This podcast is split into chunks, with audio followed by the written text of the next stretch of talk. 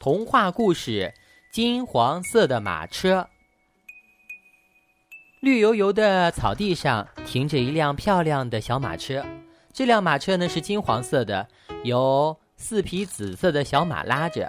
谁也不知道这辆小马车呢从哪里来，它的主人又是谁？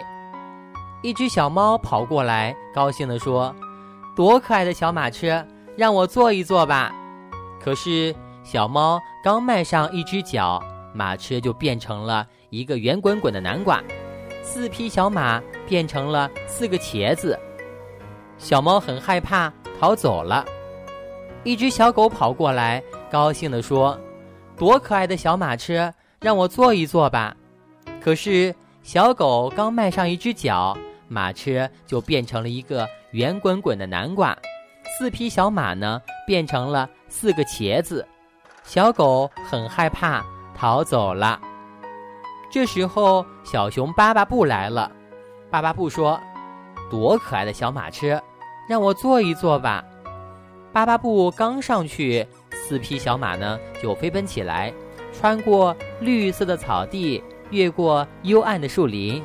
当月亮升起的时候呢，小马车跑进了一个美丽的菜园里。巴巴布忽然记起来了。他以前呢，曾经路过这个菜园，还帮这里的每一棵蔬菜呢浇过水呢。欢迎光临！一位披着红色的披风、戴着金王冠的茄子向巴巴布走过来，谁都能一眼认出他是蔬菜们的国王。今天是蔬菜们的狂欢之夜，所有的蔬菜今晚都会长出腿来，尽情的跳舞。茄子国王说。我特别派我的马车去请你，因为你帮过我们，为我们浇过水。欢乐的舞曲就这样的在这个时候响了起来。巴巴布惊奇的看到了那些黄瓜、白菜、番茄啊什么的，一下子都长出腿来。